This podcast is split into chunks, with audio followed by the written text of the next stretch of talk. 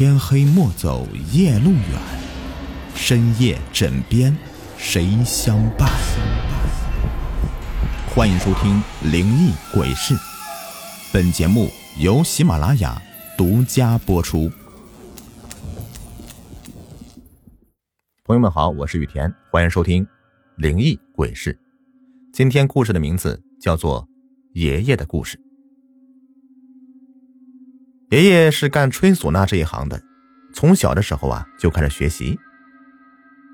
提起爷爷的名字，百里之内无人能及，无人不晓。听母亲说过，曾经爷爷给人家办事的时候啊，有一次那个村子一下子死了两个人，所以就请了两个唢呐班子来表演。因为爷爷吹得好，大半个村子的人呢都来听了。另外一个班子人不服气。专门找到爷爷比试吹唢呐，结果大败而回。爷爷的名声就是那个时候被村民们传得越来越响。人有名了，这事情也就多起来了。找我爷爷办事的人呢，也是络绎不绝的。用我奶奶的话说：“哎呀，咋一点都不消停呢？”因为爷爷办的都是些红白事儿。出门的时候没个点儿，回家时也是看情况而定的，经常性的半夜回家。古人说得好，常在河边走，哪儿有不湿鞋的？走夜路多了，总会遇见鬼的。这次讲的是我爷爷一次办完事儿回家的经历，说出来让你们听听，最好是会心一笑。你们开心呢，就是我这个做朋友的最大的愿望。那个时候，只要是老天爷一黑，爷爷还不回来，奶奶总是呢不会先睡觉的，总是躺在床上等着，直到听见狗叫声，接着就是爷爷骂狗的声音传来，奶奶就会腾的一下子爬起来去开门。这样的事儿，在我母亲的记忆里是特别清楚的，母亲记得很清楚。那天爷爷早上去办的红事儿，下午老早都回来了，还带了一些纸包着的糖果给我妈吃。回到家里没有停多久时间，邻村的一个大爷就叫我爷爷去办事儿，说是他们那里走了个人，让我爷爷过去。待遇嘛，那个时候啊算是不错的了，给两包烟，二十块钱。爷爷正准备拿着家伙出发呢。我奶奶知道了以后，就是不愿意让爷爷去，因为在我们那里一天不能办分事儿。这分事呢，就是说办了红的就不能再办白的了。如果没有办法赶上办分事的话，那也有一个办法，那就是办事期间不可以看到走了人的脸，身上要带着花木子。这花木子呢，其实就是桃木、洋火、灶台纸。爷爷也知道这不能办分事儿，但这家给的钱啊还不少，又不舍得不干。再说了，这样的事情也是很少能遇见，也就没往心里去。爷爷拿着这几样东西就出了门。后来听我妈妈说，爷爷那次做事儿也很顺利，吹了两场，吃了顿饭就回来了。哎，这事情啊，就是发生在回来的路上。那时候的农村，什么也没有，走夜路都是靠月光。这路呢，基本都是小路，有些还是从地里面经过的。爷爷那时候正从大路转小路的岔口往家里赶，因为走路比较急，又喝了一点酒，只是朝着家的方向就这么一直走着。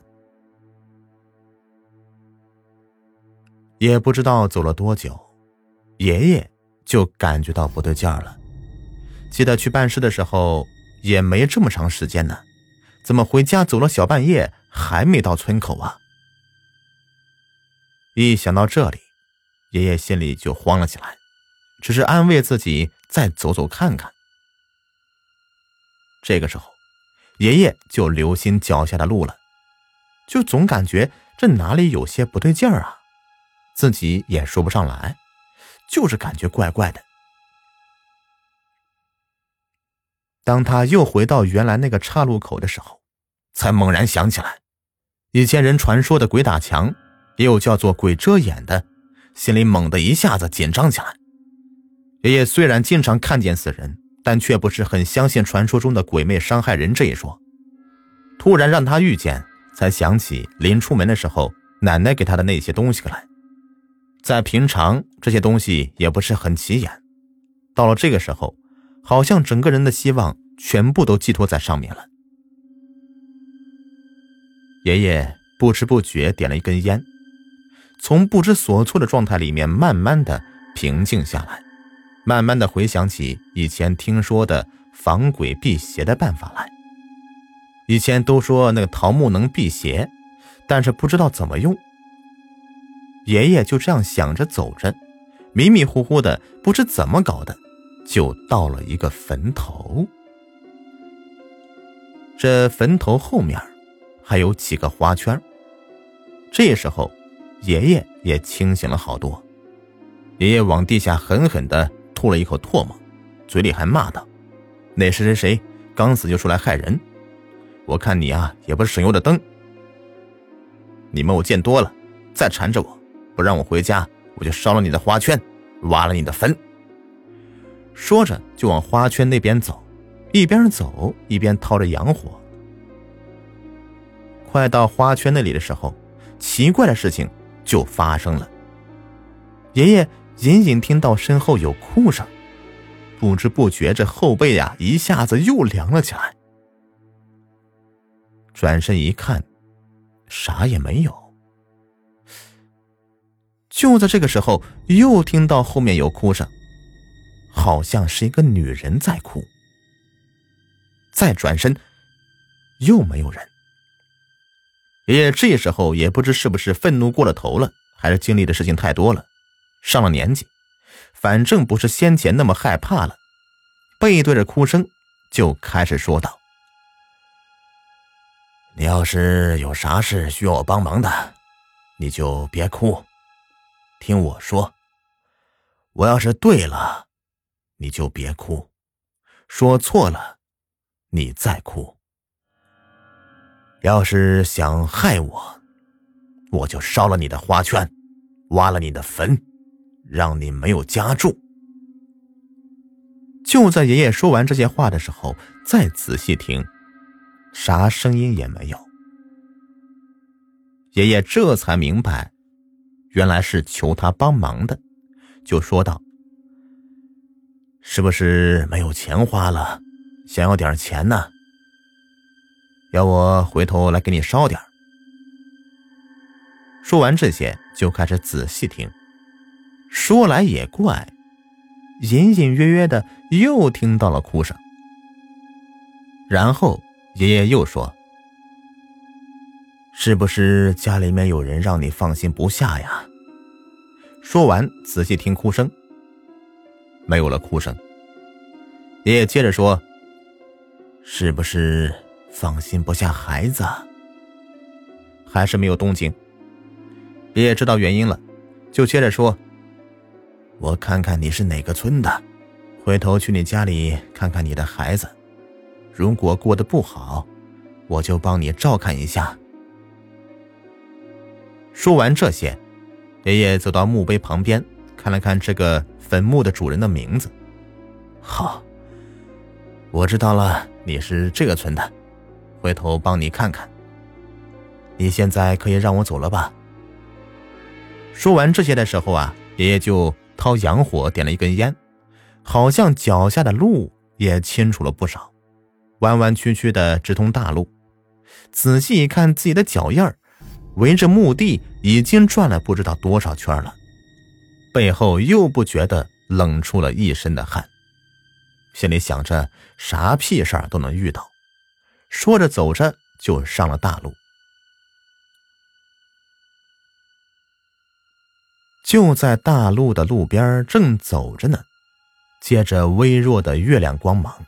忽然就看到一个影子在旁边跟着他走。刚开始吓了一跳，随即就想到是自己的影子，心里面放松不少，没有刚开始的惊慌，而是一心想着快点到家吧。就在离村口不远的岔路口，一个不经意间又看到了影子在跟随，这次明显多了两个影子。爷爷并没有理会身边的事情，只是加快脚步朝村子里赶去。就是快到村碑边上的那个时候，隐隐听到前面好像在说：“快点儿，快点儿，来了。”另一个说。哎呀，等了好几晚上，终于有个寄生的地方。刚开始说的，接着说：“老大，不对呀，他身上我感觉到有东西护着呢。”老大，你比我饿，你能感觉那个人身上带着啥东西不？另外一个说：“他身上应该是桃木、阳火、灶台纸。”听到这里，爷爷就想撒腿就跑，而在这个时候。爷爷的脚不听使唤了，想动一下都很难。还好手可以动，不自觉的就掏出那几样东西，心里面就念着阿弥陀佛。另外一个鬼就讥笑着说道：“哼，平时不烧香，这会儿到。”先前的声音又说道：“老大，快点去了了他的护符，我好引他的魂出来。”老大的说道：“不对啊。”他身边怎么有个同类的气息啊？这样的熟悉，我再仔细闻闻。嚯，原来是这个村的李老三呢！我以为是谁呢？现在我们都是一路上的，他今天破了真火，就是带着护符作用不大。你想来拉垫背的？老大，我就说你在这里等着，你怎么知道他破了真火？另外一个说的。人活着的时候啊，头顶和双肩都有一把火，合起来叫做三味真火。一般我们这些鬼呀神啊的都接近不了，也该在今天让我们圆满。传说鬼说的圆满，就是吸够九个活人的魂，才有一次转生的机会。这几天我都在跟着他，一直没有机会下手。昨天上午他去给人家办喜事儿，沾了人家的喜气，三味真火烧得很旺。本来没有机会下手，他下午又去给人家办了白事儿，身上的喜气和戾气相冲，三味真火本来烧得很旺，这戾气一冲，就好像是烧得很好的火，上面给他浇了一盆水，虽然没有被灭掉，已经不像是平常那样旺火了。这个时候，一个女的声音传来：“求求大哥放了他吧，他还要回去照看我的小孩儿，我给两位大哥准备了钱。”还有点菜，你就放过他吧。只听到老大说道：“哼，我们等了好几年，才有今天圆满的机会。你是自然死去，有牛头马面接引，你不用担心投胎。时间到了，你就投胎了。我哥俩是幽魂，不害人，怎么有圆满的机会？你要是乖乖的回去，我就不难为你。要是你再捣乱，”我就吃了你。先前的声音说道：“你不是也趁着他今天三味真火不旺，再缠着他给你看看小孩，照顾一下？我和我老大也趁这个机会要他的魂而已。虽然结果不一样，但是都是有求于他。老大，别浪费时间了，过一会儿天都亮了，求求你了，大哥！我家小孩孤苦伶仃的，我给你做牛做马。”就可怜可怜我的孩子吧！滚一边去！爷爷听到这时候，知道要动手了，可恨的是自己的脚还是不能动。正在着急的时候，听到后面一个苍老的声音对着爷爷说道：“你把桃木围着你画个圈，然后插在两腿之间的地上。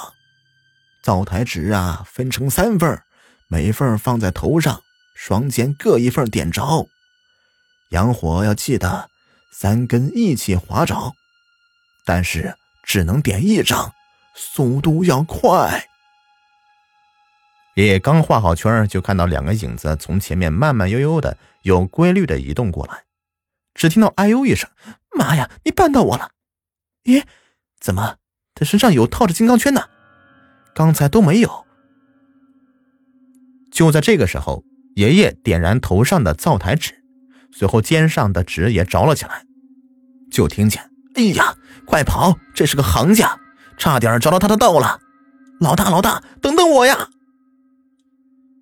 爷爷这时候一转身呢，一下子就跪在地上，说道：“谢谢菩萨保佑，不知道你是哪路神仙救我，我回去给你烧香膜拜。”那个苍老的声音从遥远地方传到耳边，到时候你自己就知道了。爷爷起身才想起那个说话的女子，索性就问他刚才怎么不说话。之后啊，听那女子的声音传来：“我们鬼儿不能。”接下来，爷爷就什么也听不见了。忽然一声鸡鸣声吵醒了寂寞的大地，爷爷打了一个激灵，一翻身才发现刚才怎么睡在村口啊？才知道自己做了一个梦。翻身爬起来的时候，被什么东西给硌疼了。借着微弱的光线一看。这地上插着出门时候的桃木，仔细一看，自己怎么躺在一个圈里面，身边还散落着用过的洋火头子。后来爷爷去了邻村，找了女的那户人家，还真有那么一户人家。